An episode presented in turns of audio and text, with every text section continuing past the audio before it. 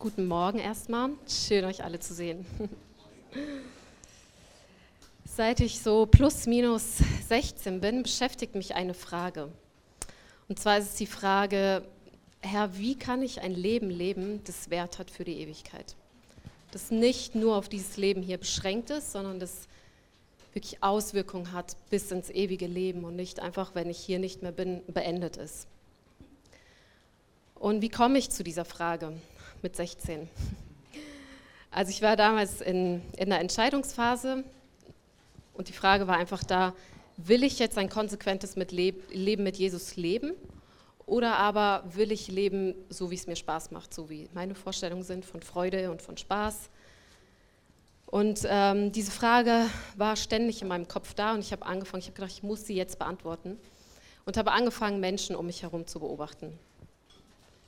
Und ich habe da Menschen gesehen in meiner Gemeinde, die hatten ein tolles Haus, die hatten ein tolles Auto, die hatten eine tolle Familie, die haben sich alle Wünsche erfüllt. Und es war schön, aber ich habe gemerkt, mh, hm, da fehlt irgendwie was. Irgendwie ist es nicht tief, es fehlt irgendwie echte Freude. Gleichzeitig auf der anderen Seite hatte ich meine Kollegen, ich hatte meinen Chef. Ich habe gesehen, die leben nach ihrem Spaß, die leben nach ihrer Freude, die haben Geld ohne Ende, die können sich eine goldene Nase kaufen. Aber ihr Leben war überhaupt nicht attraktiv. Jedes Mal mit Trauer, mit Hoffnungslosigkeit erfüllt. Und so kam ich vom Beobachten her. Es gab noch eine Gruppe von Menschen, die habe ich vergessen. es gab eine Gruppe von Menschen in meiner Kirche, die hatten Gott sei Dank Ausstrahlung. Die haben irgendwas in sich getragen, wo ich gemerkt habe, oh, da es tiefer. Da ist echte Hoffnung, da ist echtes Leben, da ist Glück und da ist Freude, weil sie Jesus lieben. Und dass diese ganzen Dinge, die ich da gesehen habe an den verschiedenen Menschen, die haben mich dazu gebracht, dass ich eigentlich ein Fazit gezogen habe. Und das war, wenn ich nach Spaß und Freude lebe, bin ich nicht glücklich. Wenn ich jede Menge Geld habe, bin ich nicht glücklich. Wenn ich mir jeden Wunsch erfülle, bin ich nicht glücklich, sondern nur wenn ich Jesus habe, kann ich glücklich sein. und Gott war echt auch so gnädig und hat genau in dieser Phase, wo diese Frage nach der Ewigkeit da war, wie kann ich leben, dass mein Leben auf die Wert hat für die Ewigkeit, mir eine Sache, mich eine Sache erkennen lassen. Und zwar, dass die Ewigkeit kein Zustand ist und dass die Ewigkeit auch keine Zeitspanne ist. Schlagt mal mit mir auf Johannes 17, Vers 3.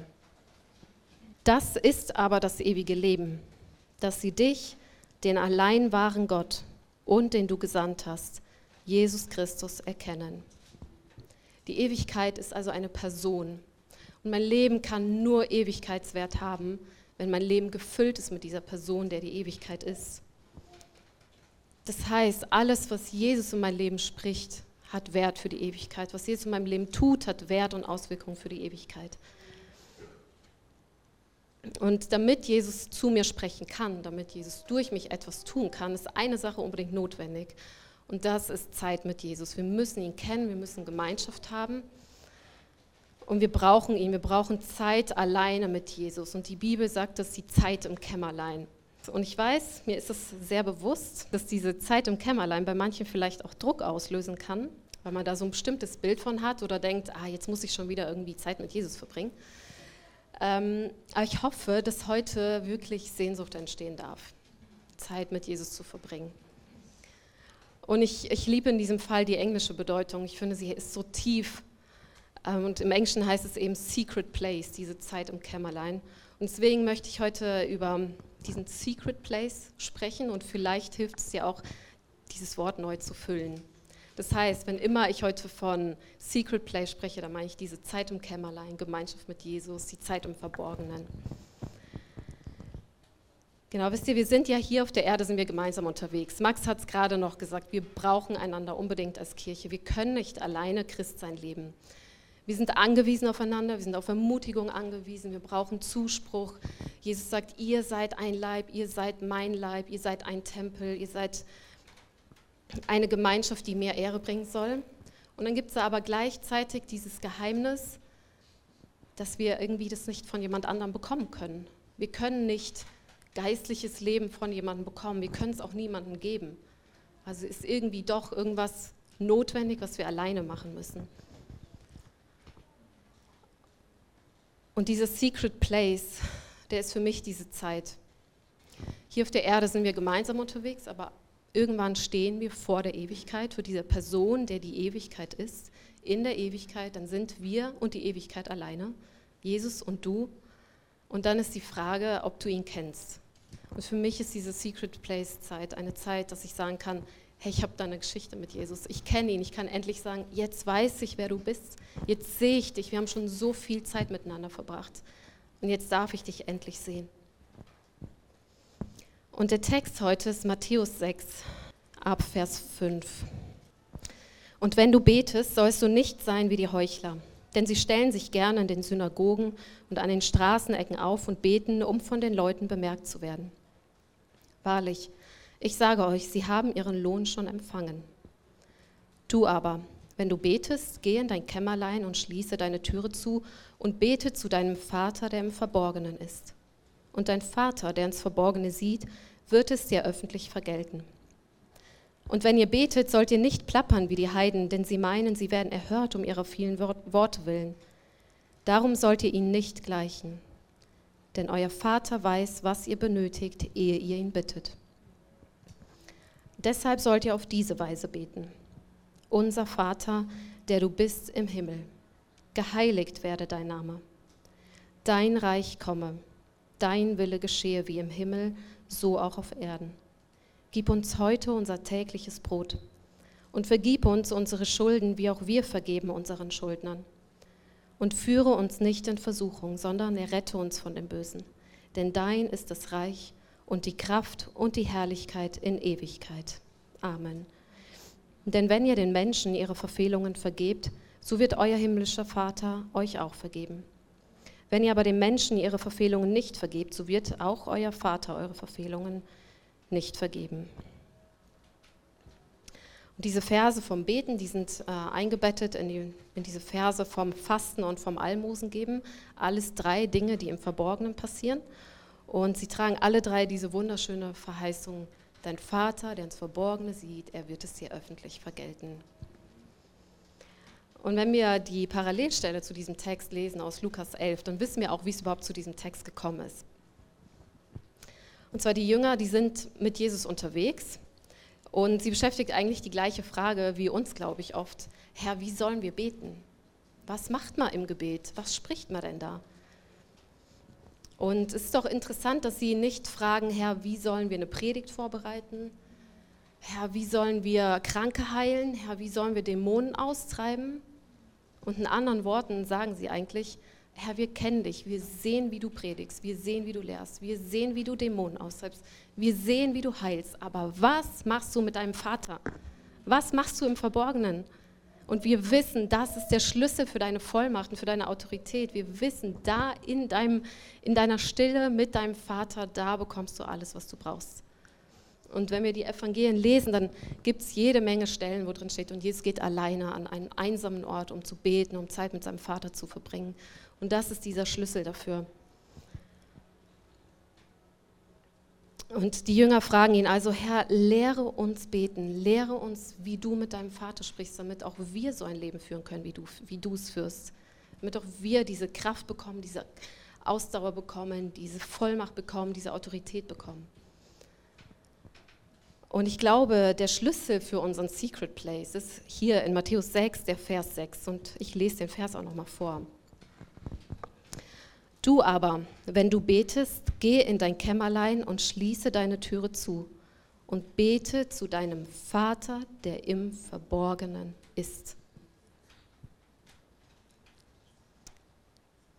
Dein Vater ist im Verborgenen. Hier ist der Ort, wo Gott wohnt, im Verborgenen.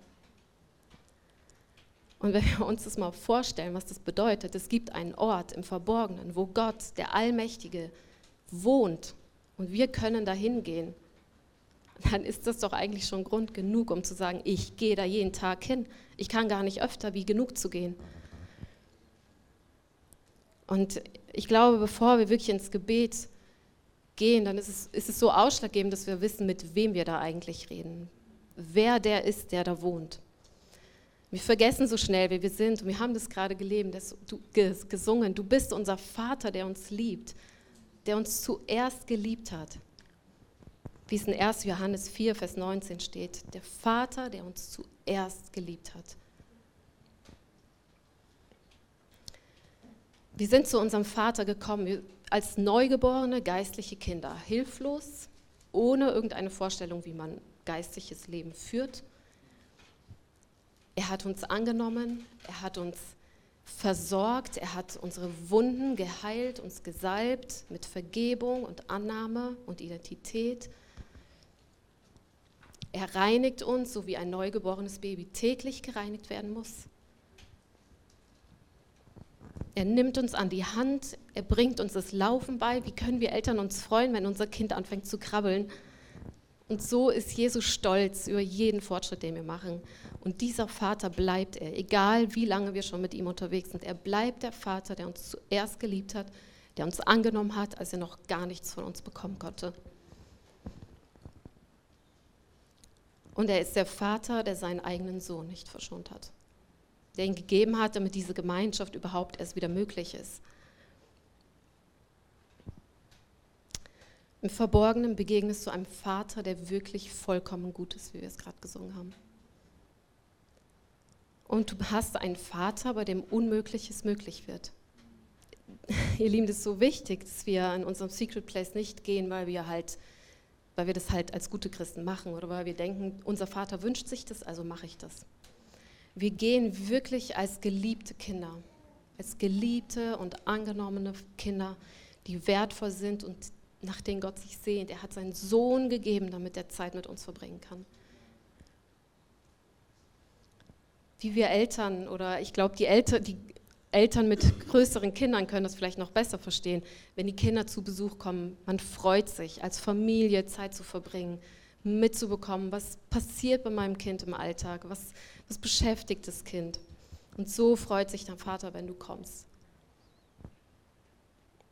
Und dann gibt Jesus ihnen hier das bekannte Beispiel von dem Vater unser. Und ich muss, muss zugeben, mich hat es lange ehrlich gesagt gar nicht angesprochen, dieses Gebet. Ich habe das nicht verstanden. Ich habe mir gedacht, irgendwie ist es ist mir nicht genau genug. Ich finde das zu oberflächlich. Ich, ich verstehe es nicht, warum sollen wir ausgerechnet so beten? Ähm, und ich muss sagen, ich habe erst angefangen, das zu verstehen und zu lieben, als ich mein Secret Place regelmäßig geführt habe. Als ich das angefangen habe zu leben und auf einmal ist es so tief geworden. Und die Frage, die uns jetzt bei dem Vater unser so ein bisschen beschäftigt, ist, was passiert denn eigentlich im Secret Place? Warum dieses Gebet? Und wir gehen zum ersten Vers, zum Vers 9. Deshalb sollt ihr auf diese Weise beten unser Vater. Können wir noch mal kurz eine Weile beim Vater stehen bleiben? Wusstest du, dass Jesus dein großer Bruder ist?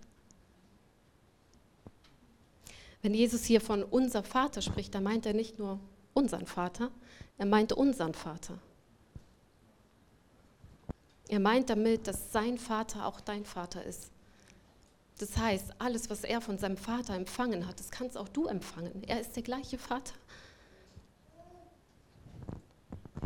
alle Liebe, die Jesus bekommen hat, alle Kraft, die Jesus bekommen hat, die Ausdauer, das Durchhaltevermögen, Freude, das können wir alles empfangen. Und gleichzeitig war das sehr revolutionär, was Jesus da gesagt hat. Ich habe die Tage, oder ich lese gerade Johannes, das Johannesevangelium, und da ist mir ein Vers aufgefallen in Johannes 5, Vers 18. Das macht deutlich, wie krass diese Aussage eigentlich ist.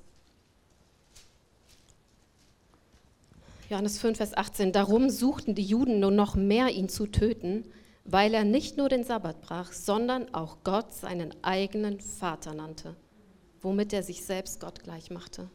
Und jetzt geht Jesus noch einen Schritt weiter und sagt, er ist auch dein Vater. Er ist unser aller Vater.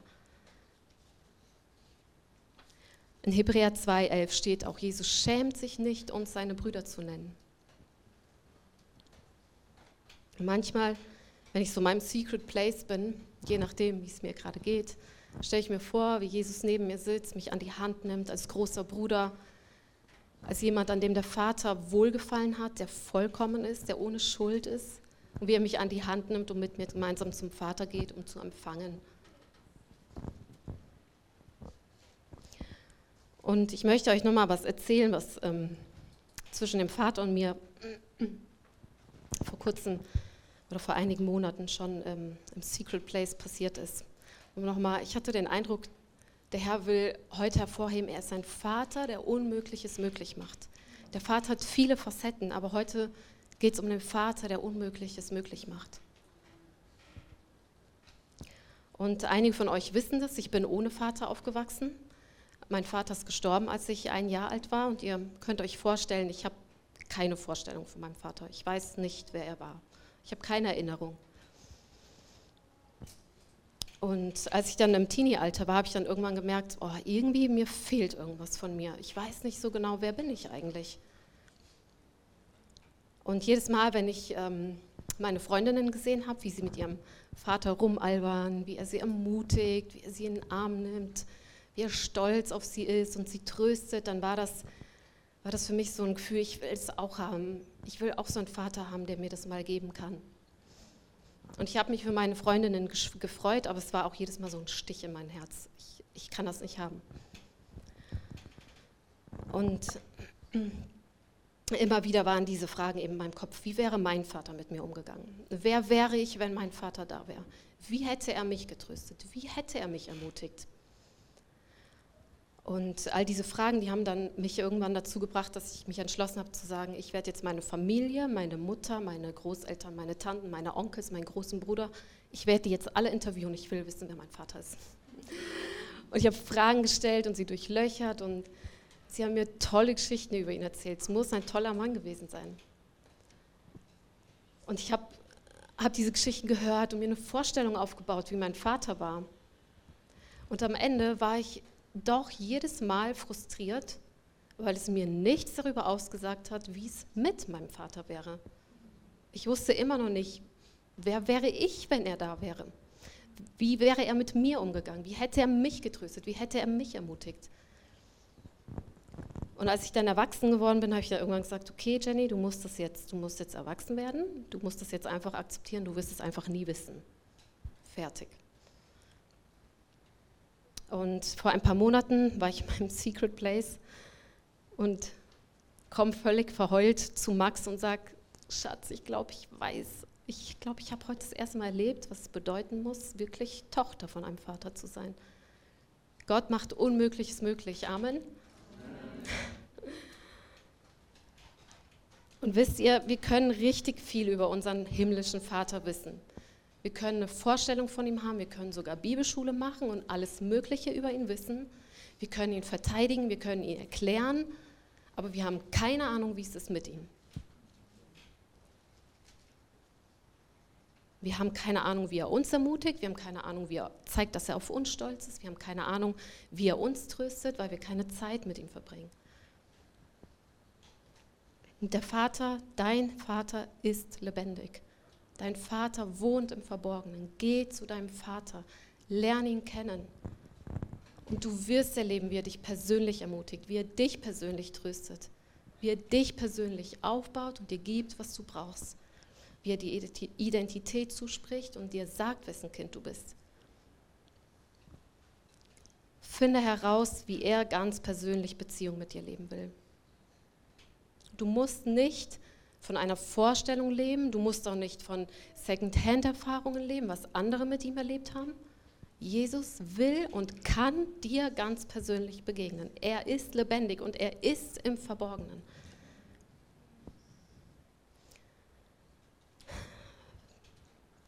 Wir gehen weiter. Wir sind immer noch im Vers 9. geheiligt werde dein Name. Wenn wir jetzt in unserem Secret Place sind, uns ausgerichtet haben, mit wem sprechen wir da? Als geliebte Kinder, mit unserem liebenden Vater, dann heiligen wir seinen Namen. Was kann das bedeuten, seinen Namen zu heiligen? Heilig bedeutet vollkommen, anders, besonders. Wir sprechen ihm zu, wie besonders Jesus ist, wie besonders unser Vater ist, wie anders er ist als wir. Wir sprechen ihm zu, welche Eigenschaften er hat und was wir an ihm bewundern. Und das ist für mich Anbetung. Werde konkret, was du an Jesus bewunderst, was du an deinem Vater bewunderst, was er dir Gutes getan hat, für was du dankbar bist.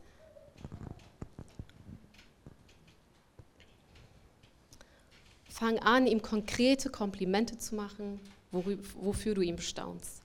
Und das kann am Anfang richtig komisch sein, weil du ihn nicht siehst.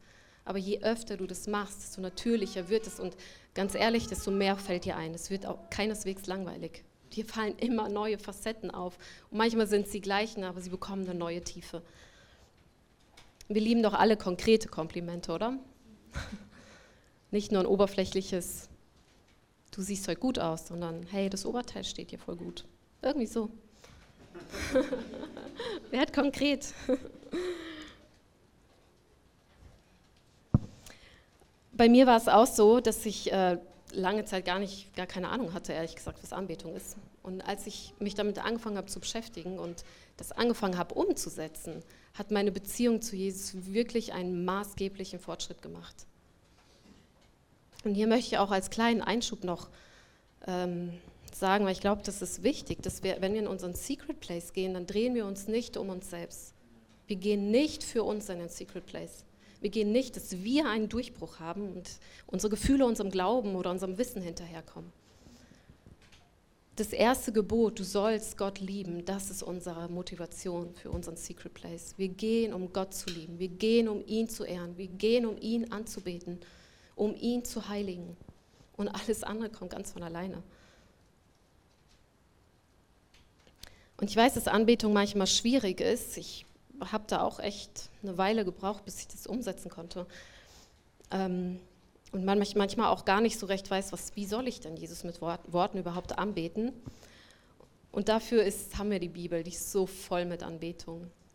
Fange einfach an, einen Psalm erstmal zu lesen, erstmal nur einen Vers, denk darüber nach, mach diesen Vers zu deinen Worten und du wirst sehen, wie da Tiefe reinkommt und neue Gedanken kommen.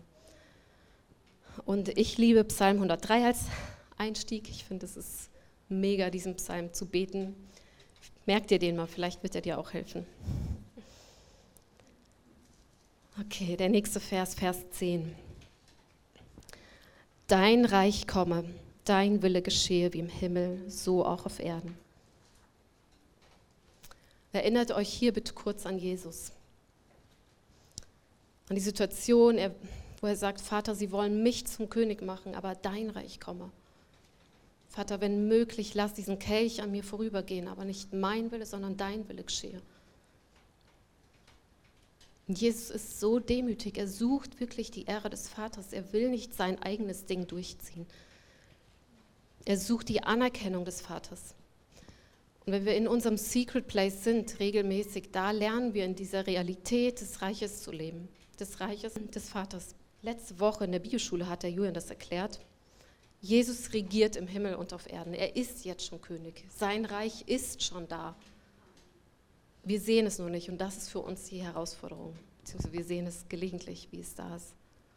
Und in, diesem Secret, in unserem Secret Place lernen wir wirklich in dieser Realität des Reiches Gottes zu leben. Und wir lernen die Ehre des Vaters und des Königs und von Jesus zu suchen. Aber wie funktioniert das? Wie kann man die Ehre von jemandem suchen, den man nicht kennt? Und ich glaube, in so Kulturen, wo es wirklich, ein, wirklich einen König gibt oder einen königsähnlichen Regenten, da ist es manchmal die Vorstellung, glaube ich, einfacher zu sagen, ich lebe mein Leben für jemand anderen. Weil es geht um das Reich des Königs.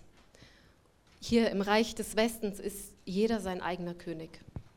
Okay, jeder entscheidet selber und wir suchen nicht die Ehre und Anerkennung für jemand anderen. Ganz im Gegenteil, wenn wir etwas tun, erwarten wir, dass wir Dank bekommen dass wir dafür Wertschätzung bekommen und Anerkennung. Und in diesem Secret Place lernen wir das loszulassen. Aber wie können wir diese Sehnsucht in uns, diese tiefe, tiefe Sehnsucht, gesehen zu werden und Anerkennung zu bekommen, wie können wir die für jemand anderen loslassen? Und ich möchte mal die Frage so in den Raum stellen, wann konntest du die Ehre und Anerkennung von dir selbst für jemand anderen loslassen? Ich glaube, Eltern kennen das sehr gut. Unsere Welt dreht sich um unsere Kinder. Wenn unsere Kinder glücklich sind, dann sind wir auch glücklich. Wenn unsere Kinder Erfolg haben, dann ist es unser Glück. Wenn unsere Kinder gesehen und anerkannt werden, dann ist es mehr wert, als wenn wir gesehen werden. Und wenn du keine Kinder hast, dann kennst du das vielleicht, wenn du vielleicht verliebt bist oder so. Deine Welt dreht sich um einen Menschen und du machst dir den ganzen Tag Gedanken darüber, was kann ich dem Gutes tun und was macht ihm Freude und hoffentlich geht es ihm gut. Und die Frage ist doch, warum können wir das bei unserem Partner oder warum können wir das bei unseren Kindern? Wir sind sogar bereit, für diese Menschen zu leiden. Wir sind sogar bereit, unsere Lieblingsdinge aufzugeben für diese Menschen. Und das nur, weil wir sie mehr lieben als uns selbst. Und bei Jesus ist genau das gleiche Prinzip. Wir können seine Ehre nur suchen, wenn wir ihn mehr lieben als uns. Wir können seine Anerkennung nur suchen, wenn sie uns mehr wert ist als unsere Anerkennung. Und wenn wir Jesus mehr lieben als uns selbst, dann ist es uns nicht wichtig, dass man uns nicht sieht, sondern ist es uns wichtiger, dass man Jesus in unserem Leben sieht. Und dann sind wir auch bereit, Woche für Woche und Monat für Monat und vielleicht auch Jahr um Jahr Dinge zu tun, die keiner sieht, wo sich keiner für bedankt, weil wir es nicht für uns machen. Und auch hier wieder, du kannst nur jemanden lieben, den du kennst, du kannst nur jemanden lieben, der dich kennt, der dich liebt. Und deswegen ist dein Secret Place so entscheidend. Vers 11. Gib uns heute unser tägliches Brot. Hörst du die Einladung des Vaters? Ich habe Brot für dich jeden Tag, ich kann jeden Tag deinen Hunger stillen. Ich kann jeden Tag die Sehnsucht, die du in dir trägst, stillen, weil ich habe das Brot des Lebens.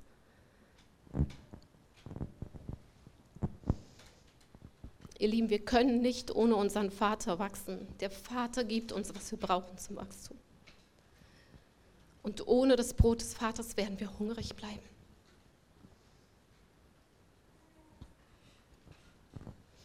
Wenn du nur hier in Gemeinschaft Zeit mit deinem Vater verbringst oder im Gebetsabend, dann bist du wahrscheinlich hungrig. Du kannst sogar geistliche Dinge tun. Du kannst dir Predigten anhören und Podcasts anhören. Aber wenn sie der Ersatz sind für dein Secret Place, dann bist du wahrscheinlich hungrig. Und wenn unsere Seele hungrig ist, dann machen wir dummerweise einen Fehler. Wir füttern sie mit Dingen, die nicht gut sind, die uns nicht gut tun. Wir hauen uns voll und wir können das gar nicht verdauen und es tut unserem Körper gar nicht gut. Mir kam vorher so der Gedanke, es ist wie, ich habe so Hunger, ich esse jetzt eine Packung Süßigkeiten und ich bin kurz gestillt, aber mir ist danach schlecht. Und der Vater, der gibt dir, was du brauchst, er hat das Brot, was deine Seele satt macht und er gibt es dir in der Person von Jesus. Er füttert deine Seele Tag für Tag mit Jesus, der das Brot des Lebens ist.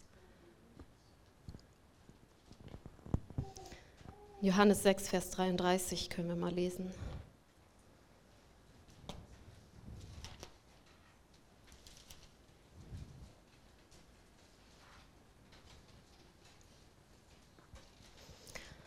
Denn das Brot Gottes ist derjenige, der aus dem Himmel herabkommt und der Welt Leben gibt. Da sprachen sie zu ihm, Herr, gib uns alle Zeit dieses Brot. Jesus aber sprach zu ihnen, ich bin das Brot des Lebens. Wer zu mir kommt, den wird nicht hungern. Und wer an mich glaubt, den wird niemals dürsten. wenn, wenn du Sehnsucht hast, wenn deine Seele Hunger hat nach Weisheit, dann gibt der Vater dir Weisheit durch Jesus. Jesus ist deine Identität, Jesus ist deine Liebe, Jesus ist deine Annahme, Jesus ist deine Gerechtigkeit. Jesus ist alles, was wir brauchen. In Kolosser 2 steht, in ihm wohnt die ganze Fülle der Gottheit leibhaftig. Und er wird dich immer wieder zurückbringen an das Kreuz, dir bewusst machen, was Jesus für dich getan hat und was für eine Macht der Liebe dort an dem Kreuz hing. Und wenn wir Jesus täglich aufnehmen, erst dann wird unsere Seele satt. Das heißt, wenn du unzufrieden bist, dann geh zu deinem Vater, der das Brot hat für deine Seele. Er kann dich satt machen.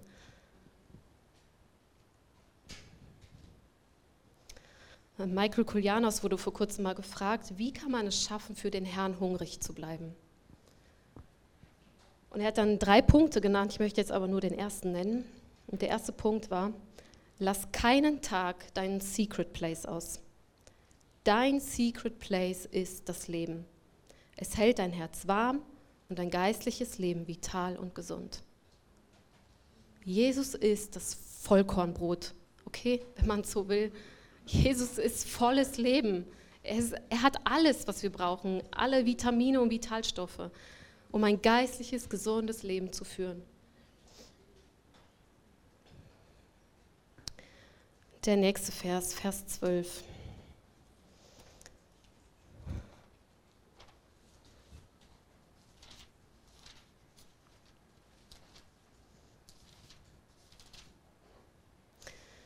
und vergib uns unsere Schulden, wie auch wir vergeben unseren Schuldnern.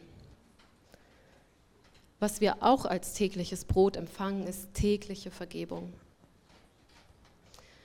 Vergib uns, das bedeutet, dass im Secret Place Buße stattfindet.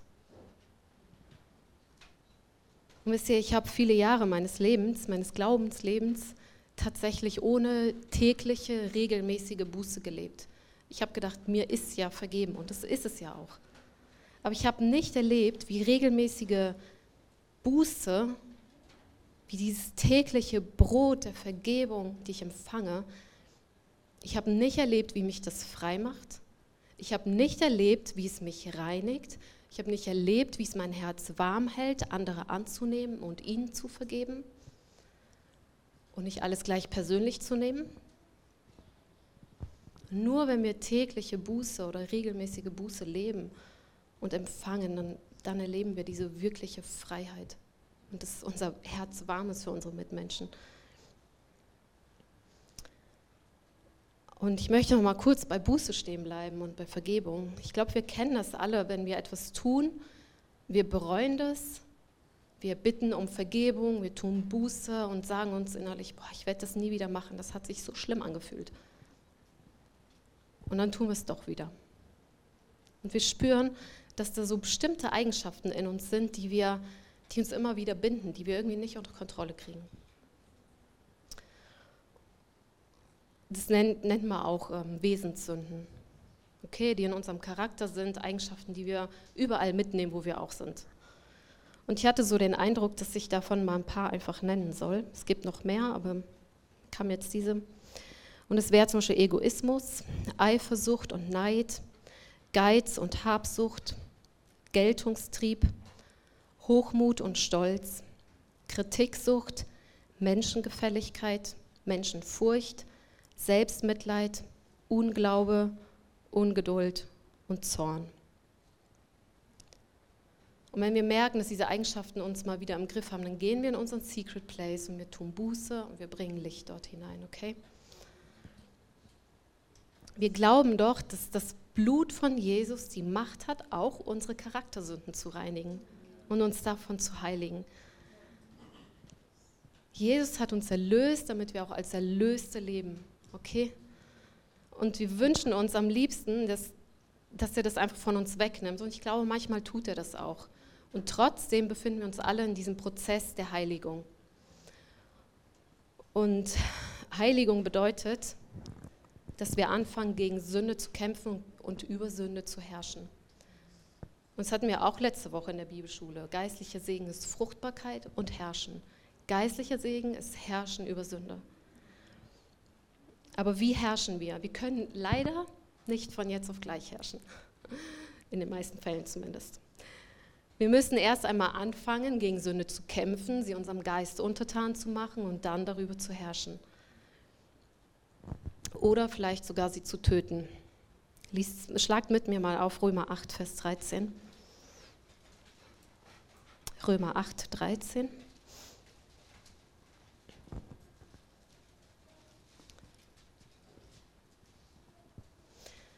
Und da steht, wenn wir gemäß dem Fleisch, wenn ihr gemäß dem Fleisch lebt, so müsst ihr sterben. Wenn ihr aber durch den Geist die Taten des Leibes tötet, so werdet ihr leben. Und ich habe das lange nicht verstanden, was das bedeuten soll, bis ich sie eigentlich erlebt habe. Und ich will euch kurz davon erzählen. Ich hatte eine Phase, da hatte ich ständig mit Neid zu tun.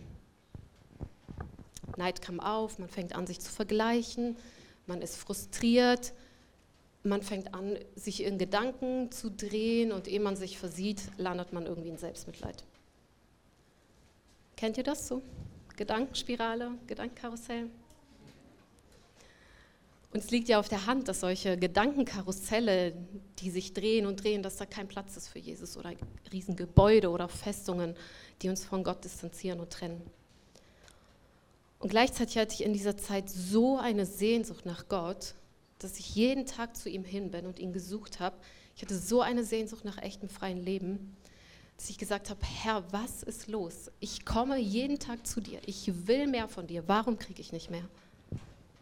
Und dann hat der Herr mir zwei Dinge aufgezeigt. Das erste war, du brauchst regelmäßige Buße und du musst anfangen, deine Wesenssünden zu hassen und sie zu töten. Es hört sich hart an, aber der Herr war gentle.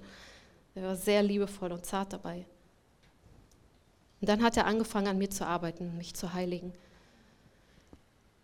Und es sah so aus, dass er mich wieder in diese Situation geführt hat. Und wieder stand ich da, wieder die Begegnung. Neid kommt auf,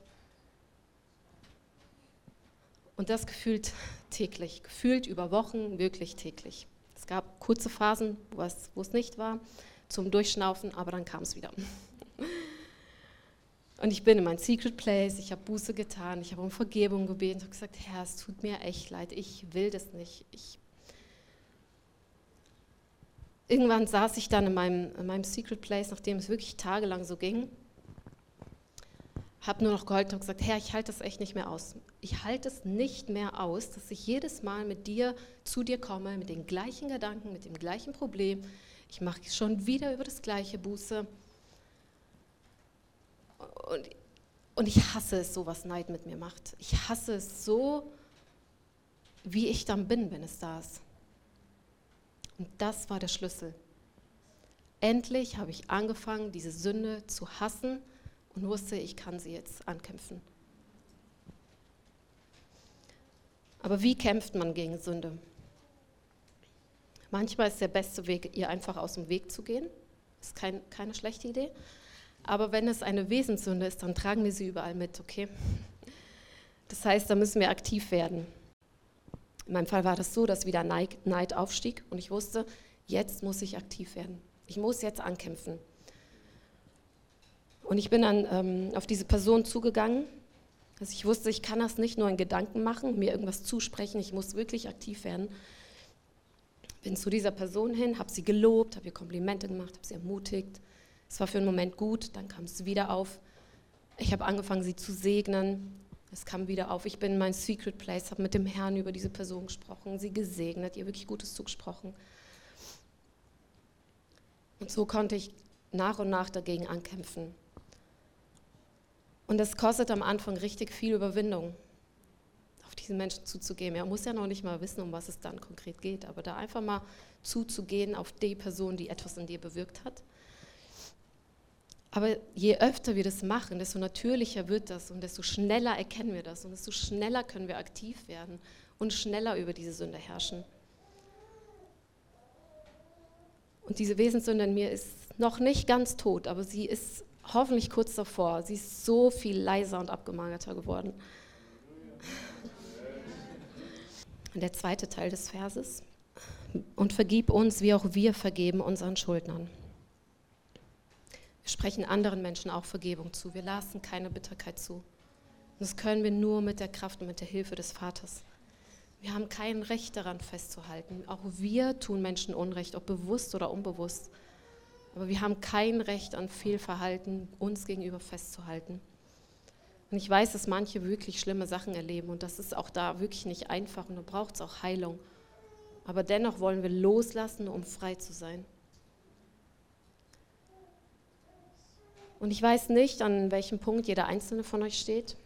Ich weiß nicht, was der Herr gerade an dir bearbeiten möchte, aber der Herr weiß, was wir brauchen, ehe wir ihn bitten. Und er hat das tägliche Brot für dich. Und ich hatte in der Vorbereitung den Eindruck, dass ich drei verschiedene Zuhörer haben werde. Hier in der Tab, vielleicht auch über YouTube. Und die ersten sind die, die sagen, ich kenne Gott, Jesus ist mein Erlöser, Aber das mit der Beziehung, ich weiß nicht, das fühle ich nicht. Ich kenne das auch nicht, dass Gott zu mir spricht. Und ich will dich heute ermutigen, probier es aus. Schaff dir einen Secret Place, wo du regelmäßig hingehst. Dein Vater ist lebendig. Er will dir begegnen. Er sehnt sich sogar nach dir. Und so wie er dich angenommen hat als geistliches, hilfloses Kind, so will er dir helfen im Wachstum. Er will dich begleiten. Und es gibt keine bestimmte Erfüllung, es gibt keine bestimmte Voraussetzung, außer dass du kommst. Und dass du vielleicht auch ein bisschen ausharrst, wenn er sich nicht sofort zeigt. Aber er wird sich zeigen, wenn dein Herz aufrichtig ist. Und für alles andere, da wird er dich führen. Gerade auch hier, ihr jungen Leute. Ich finde es so schön, dass ihr heute alle da seid. Ich will euch zusprechen, das ist so eine gute Grundlage, die allerwichtigste für euer Leben. Ihr seid jetzt schon in der Lage, weise Entscheidungen zu treffen. Trefft diese weisen Entscheidungen. Verbringt Zeit mit Jesus. Die zweite Gruppe sind die, die genau wissen, wovon ich spreche, die das kennen, aber die es wieder verloren haben. Und ich will dir zusprechen, dein Vater wartet schon. Er sehnt sich nach dir. Er will wieder mit dir sprechen. Er will Zeit mit dir verbringen. Er hat Sehnsucht. Er will, dass du endlich dein Herz wieder aufräumst, um ihm zu begegnen. Und die dritte Gruppe sind die, die, die ihrem Vater regelmäßig begegnen. Sie lieben Jesus. Sie gehen in ihren Secret Place. Und dir will ich die Verheißung aus Vers 6 nochmal zusprechen. Und dein Vater, der im Verborgenen ist und der ins Verborgene sieht, er wird es dir öffentlich vergelten. Amen.